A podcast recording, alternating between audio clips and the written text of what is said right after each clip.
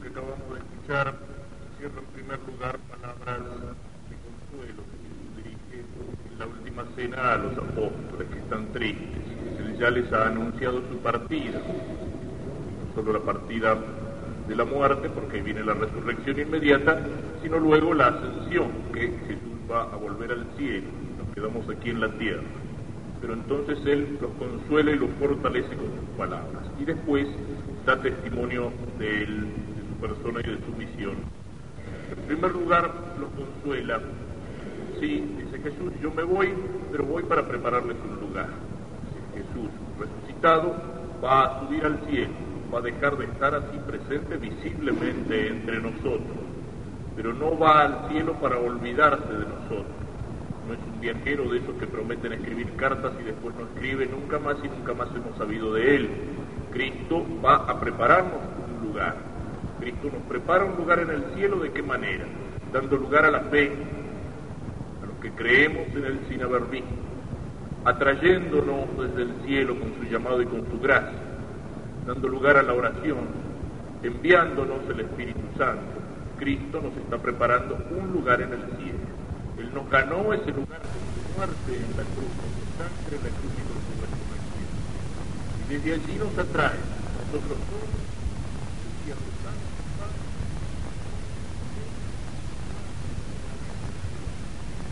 cuando en el bautismo fuimos incorporados, insertados a Cristo, fuimos hechos miembros de cuerpo, pero la cabeza de ese cuerpo místico, misterioso, que es Cristo, esa cabeza ya está en el cielo. Y allí a toda la iglesia para que la iglesia llegue al cielo. Esto es lo que nos tiene que consolar Cristo, que va al cielo en la ascensión, no se olvida allí de nosotros, sino que desde allí trabaja para que nosotros podamos estar en el cielo con él. Y entonces le preguntan los apóstoles, ¿cómo podemos saber el camino?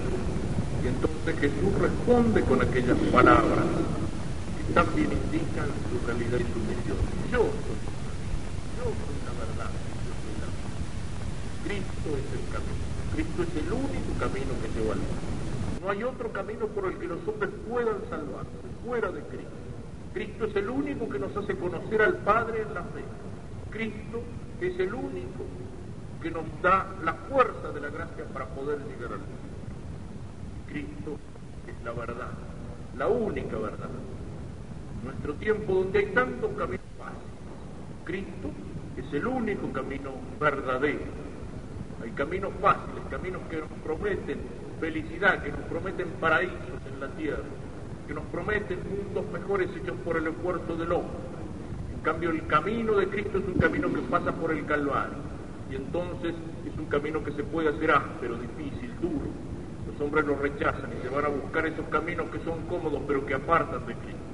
Lo mismo pasa con la verdad. Cristo es la verdad.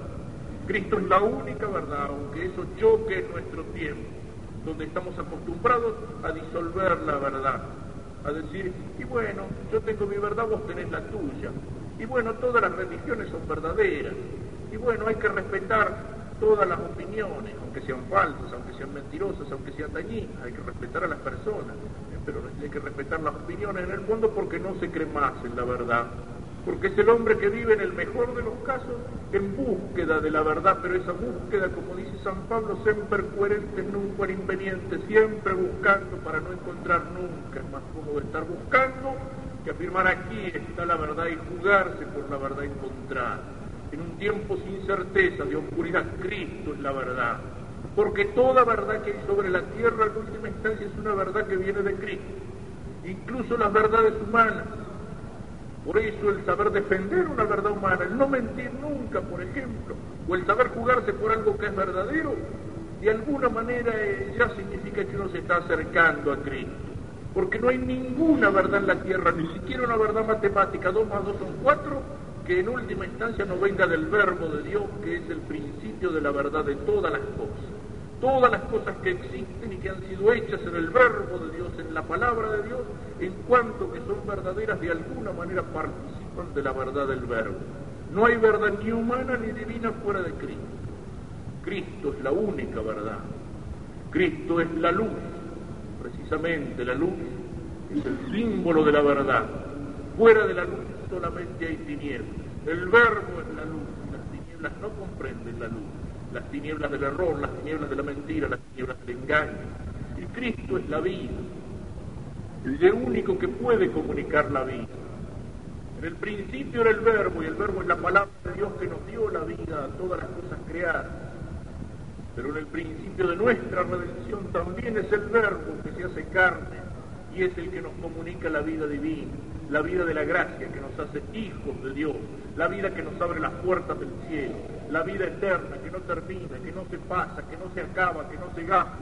Esa es la vida que Cristo nos comunica. Como al principio de la historia, como al principio del mundo, fue la palabra de Dios pronunciada que dio vida a todas las cosas creadas, en la encarnación y en la redención es el que nos comunica la vida divina, la vida eterna, la vida sobre todo a la cual estamos llamados a vivir plenamente en el cielo.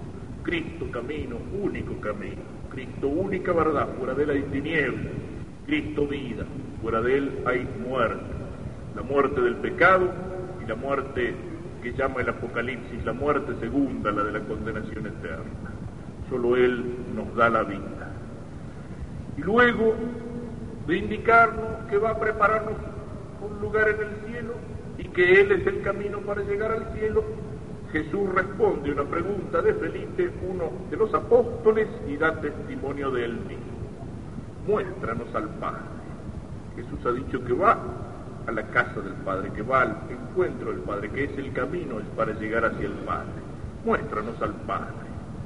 Le responde Jesús mostrando de qué manera es el Hijo de Dios. Él, como ningún hombre puede decir, es el Hijo de Dios de una manera única, particular, propia, y al mismo tiempo es más que el Hijo, de alguna manera se identifica con el Padre.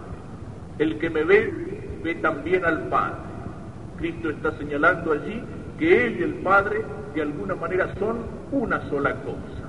Y no solamente son una sola cosa, sino que uno está presente en el otro. El Padre está en mí y yo estoy en el Padre. Cristo aquí confiesa claramente su divinidad porque Cristo está confesando su identidad con el Padre. Y esa es la verdad sobre Cristo. Cristo no es, como tantos piensan en nuestro tiempo, solamente un hombre. Hay algunos que están dispuestos a aceptar a Cristo, pero solamente como un hombre, solamente como un modelo, solamente como un tipo genial, como un tipo extraordinario, como alguien por el cual vale la pena entusiasmarse para imitarlo, pero un hombre, nada más que un hombre. Cristo no es solamente un hombre, ni siquiera, como lo trata de decir disimulada la hipocresía de los teólogos, un hombre que se caracteriza por una apertura trascendental muy particular hacia el Padre que está en los cielos. No, no es solamente un hombre. No es un hombre que vive la gracia de una manera particular, un hombre especialmente amado por Dios. Hombre y Dios. Naturaleza divina y naturaleza humana en la unidad de una sola persona. Aunque también por ese camino se lo niegue. La existencia, dice alguno de estos teólogos, de un Cristo preexistente, imagen principalmente de San Juan, que atestigua su divinidad con milagros extraordinarios es algo que ya no podemos creer como histórico. Eso es la negación de Cristo. Y por ese camino va aquello que afirman desde la Biblia latinoamericana en una de sus notas hasta los teólogos europeos que en Cristo existe una persona humana.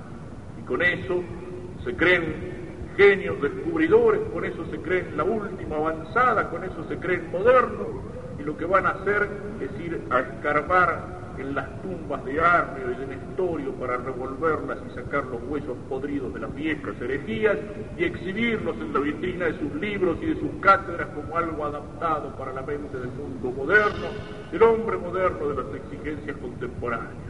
No, la verdad sobre Cristo, la verdad íntegra sobre Cristo, que es la que pide el Papa en su discurso inaugural de Puebla, sin relecturas del Evangelio, sin mutilaciones, como una confesión de fe plena, total. Dios y hombre verdadero, naturaleza divina y naturaleza humana en la unidad de una sola persona.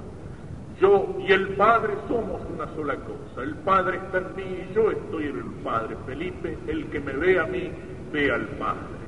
Esa es la realidad de Cristo y esa es la realidad de la misión de Cristo. Cuando Jesús nos dice, sed perfectos como el Padre Celestial es perfecto, nos pone un ideal de vida que es de alguna manera inalcanzable, pero hacia el cual siempre podemos marchar y siempre podemos caminar. Cristo nos pone una exigencia de santidad, porque uno nunca puede decir yo ya he llegado a tener la perfección del Padre, si hubiera llegado sería el Padre. Pero ese llamado a la perfección, a la santidad, a la plenitud que Cristo nos hace cuando nos dice ser perfectos como el Padre Celestial es perfecto, uno podría decir, pero ¿cómo sé yo cómo es Dios? A Dios nunca nadie lo ha visto, dice la Escritura. Nadie puede ver a Dios y vivir, dice la Escritura. ¿Cómo podemos imitar al Padre si no conocemos al Padre? Precisamente porque el Hijo que desde toda la eternidad conoce al Padre es el que nos ha revelado al Padre. Porque Cristo que conoce la intimidad del Padre porque vive íntimamente unido con Él en el cielo desde toda la eternidad, Cristo es el que nos ha hablado del Padre.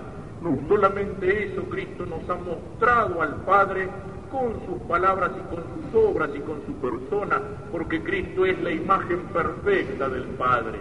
Y en este sentido también podemos decir que Cristo es el camino. Ser perfectos como el Padre Celestial es perfecto. ¿Y cómo hago para ser perfecto como el Padre Celestial? Mirar a la imagen del Padre que se refleja en Cristo y imitar a Cristo. Y hacer de mi vida de toda mi vida una imitación de Cristo. Entonces podré estar seguro de haber encontrado el camino que me lleva hacia la verdad y hacia la vida.